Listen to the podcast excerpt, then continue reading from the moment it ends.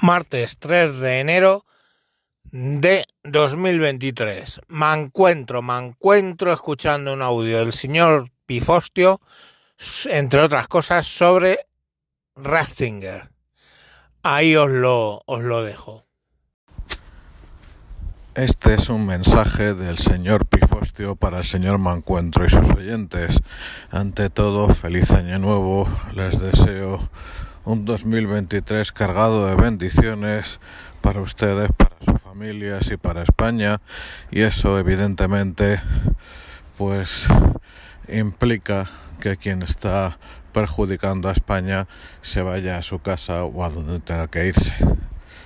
Me refiero en el Consejo de Ministros. Dicho eso, mando este mensaje en relación a lo que ha explicado el señor Mancuentro sobre Benedicto XVI eh, antes de ser Papa Joseph Ratzinger. Quería añadir algunas puntualizaciones sobre lo que ha dicho. Para empezar, yo no conocí a Ratzinger, pero una persona muy querida por mí sí. Compartió con él un retiro espiritual y me hablaba de él ya en tiempos de cardenal habían medio coincidido en alguna ocasión anterior, pero ahí coincidieron bastante más, como una persona tan capaz como humilde. Yo diría que en ambos casos en, el lado bastante opuesto del Papa actual, pero en fin, tampoco voy a hacer sangre sobre el tema. Era una persona de una vida austera, era una persona de trato afable, y que no gustaba de lujos ni de esplendores ni demás y que trataba que era vaya un, gozo, un privilegio poder tratar con él y discutir sobre todo si, como nos ha explicado el señor Moncuentro, te interesaba, como es mi caso, la teología. Entonces, siguiendo con la figura, em, lo más importante a efectos teológicos no es la teología de la liberación, sino eh,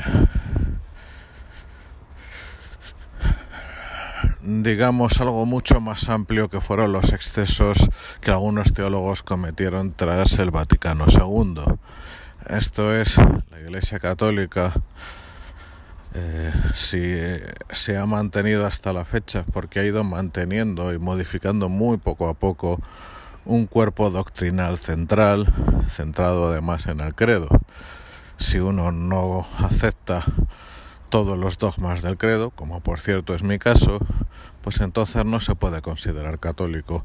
El enorme problema para eh, contra el que luchó de verdad fue que eh, había teólogos y no tan teólogos, sino personas más de base que querían estar en misa y repicando que querían seguir siendo católicos, a veces por los beneficios, a veces por, en fin, pues por temas identitarios o de red social o emocionales incluso, sin aceptar el credo y sus consecuencias.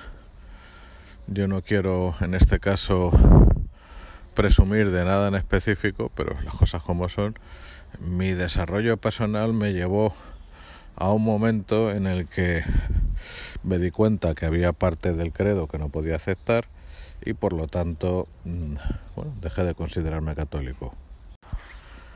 Respecto a lo que ha comentado el señor Mancuento sobre la teología de la liberación, hay que comenzar señalando eh, en detalle lo que implicó que como vivíamos en nuestra juventud en una época muy perdida, no nosotros individualmente, sino en general, no había conciencia de varios factores. El primero es la absoluta incompatibilidad del marxismo y sobre todo del marxismo práctico, esto es de los comunistas con la Iglesia, por la sencilla y simple razón de que los comunistas mataron a sacerdotes católicos por miles y miles y miles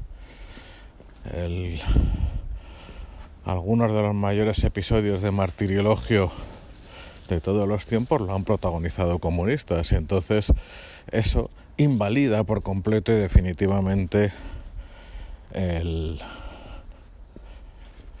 eh, digamos, ninguna cercanía al comunismo. Pero después, además, lo mismo que pasó con los movimientos poscoloniales, lo que la mayoría no tuvo conciencia y confundió la caridad y la compasión cristiana con la propaganda comunista, es que había una minoría bien lubricada e impulsada por el comunismo cubano y por extensión soviético, que precisamente apalancaba esa reserva infinita de buena voluntad y deseo de mejora para pervertirla y transformarla en un eh, eje de transmisión de la propagación del comunismo, porque el comunismo en las cabezas de esas personas sonaba fenomenal. Y lo que nunca entendían ni aceptaron es que ese comunismo, cada una de las veces que se llevó a la práctica, implicó matanza, sufrimiento, destrucción de los bienes y de las riquezas de las naciones, etcétera, porque así es como está diseñado. Ese es el asunto y no otro.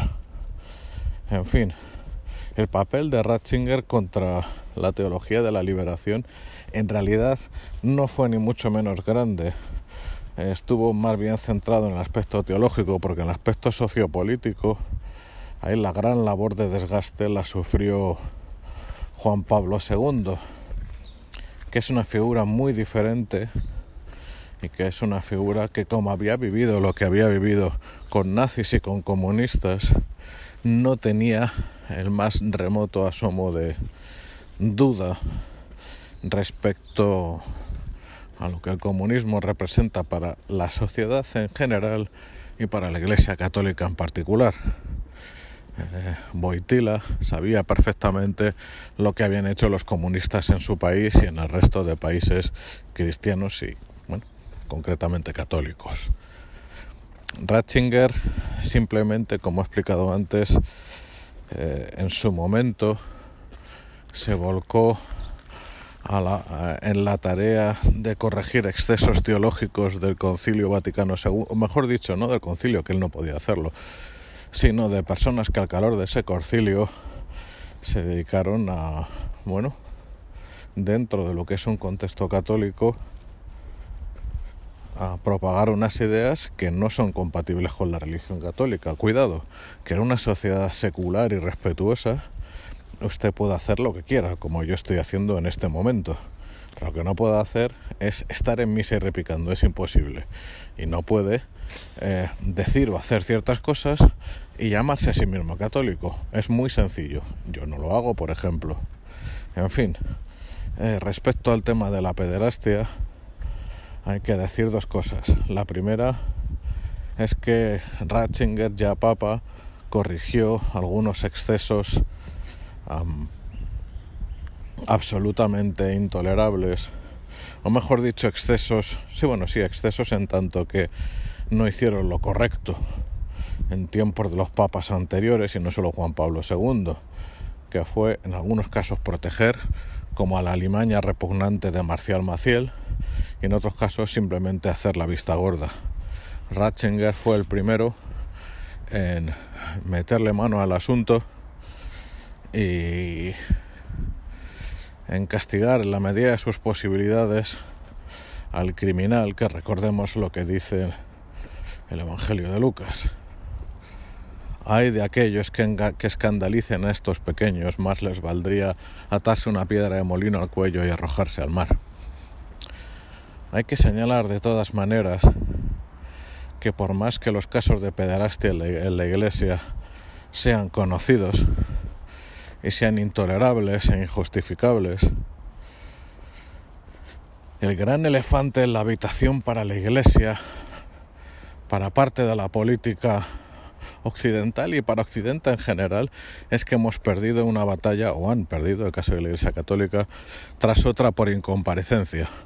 Esto es, eh, dejando aparte que tenían que haber sido a tiempo mucho más decididos en castigar al pedófilo repulsivo.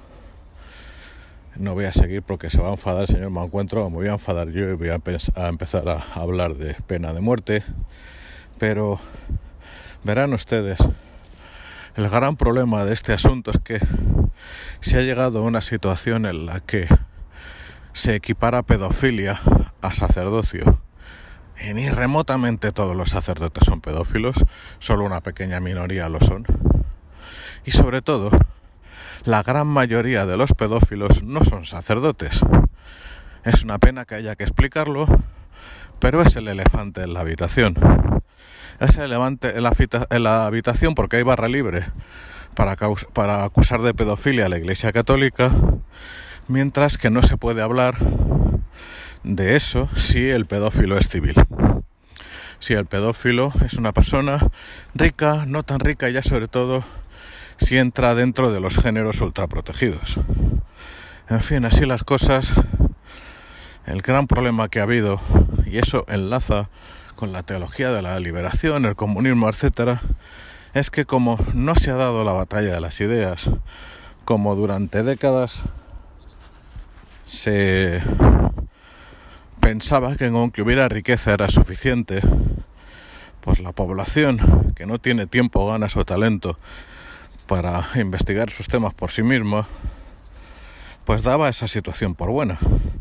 Daba por bueno que los únicos pedófilos son los sacerdotes, daba por bueno que el comunismo no es tan malo, o incluso que es bueno. Y claro, eso solo ocurre porque nadie ha dicho las verdades del barquero. Con el simple recurso a explicar de forma sencilla los hechos objetivos, pues a nadie normal le podría quedar el más mínimo rastro de simpatía, por ejemplo, por el comunismo. En este sentido hay que señalar que un elemento de comparación lo podríamos tener con los movimientos poscoloniales, sin justificar las situaciones coloniales por motivos que se explican a sí mismos.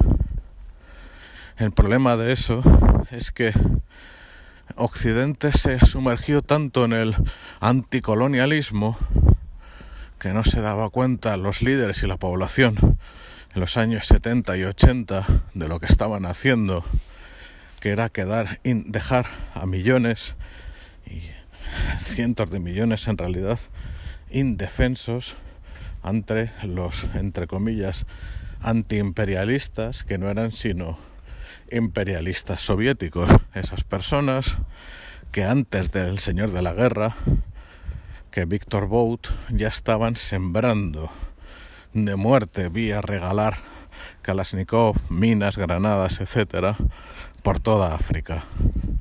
Cuando esas personas una y otra vez, cuando los comunistas lo que hacen es repartir armas por África, se decía, ah, y es que se arruinaron regalando armas. Resulta que eran como el Papá Noel de los Kalashnikov, evidentemente no lo que buscaban era repetir en terreno fértil lo que había salido bien una vez, que era la destrucción del orden social elemental y de los estados en aquel momento recién nacidos, para ellos hacer el, caldo, gordo, apoderarse de otro territorio, expoliarlo y a siguiente, porque en eso los comunistas han sido como las termitas. Si no lo saben, les recomiendo leer un poco respecto a la dictadura comunista y la guerra civil en Etiopía. Que Haile Selassie podía ser todo lo dictador que usted quisiera, pues si les preguntaba a los etíopes de la época qué hubieran preferido, si que hubiera continuado o al animal que vino después, pues creo que solo los verdugos y los malnacidos habrían preferido la segunda opción.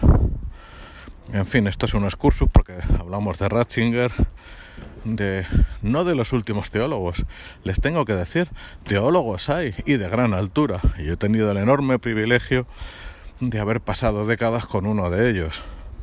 El problema, en este sentido, es un problema, no sé si con solución ya, de la Iglesia Católica, es que por inercias muy viejas no han dado a conocer lo que es la teología católica moderna y contemporánea a sus fieles, que es una teología mucho más humana, mucho más comprensiva, mucho más compasiva y amorosa que la protestante.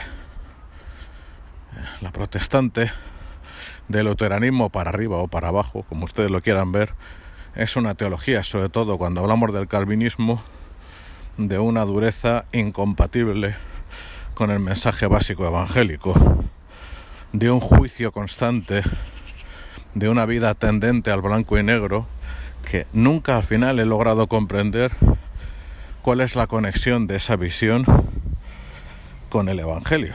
Porque Jesús una y otra vez llamaba al perdón, a la compasión y nos decía cosas tan bonitas como no juzgáis si no queréis ser juzgados. Bueno, antes de él lo decía Gilel, pero en fin. A lo que voy es a que la teología moderna católica introduce conceptos maravillosos como el cristiano natural, como que no hace falta ni siquiera ser cristiano para salvarse necesariamente, y de hecho que si eres cristiano y conoces el mensaje de Jesús, tienes más obligaciones y vives eh, con mayor presión que el pobre tibetano que jamás ha conocido lo que es el mensaje evangélico, eh, se centra en la compasión, se centra en poder interpretar el mensaje evangélico sin problemas de asumir que parte es un mito y tiene buena parte del lenguaje mítico y que detrás de eso hay verdades para que no se pueden tomar en su literalidad. Pero todas estas cosas han quedado en las aulas de teología y en artículos densos, duros y largos, completamente alejados de la población resumidas cuentas, a la población lo que le ha quedado han sido las romerías, los ídolos, las fiestitas, o más allá de eso, y desde el respeto, la fe sencilla de mis mayores, pero se les ha negado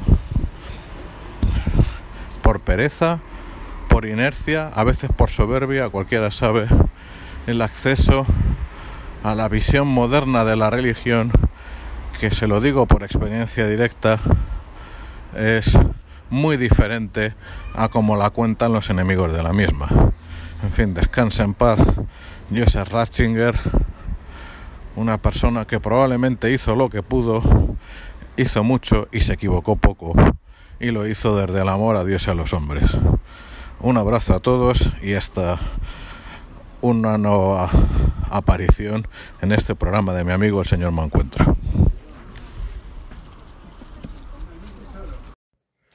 Bueno, como veis, eh, el señor Pifostio conocía bien en profundidad el tema y nos lo ha hecho llegar.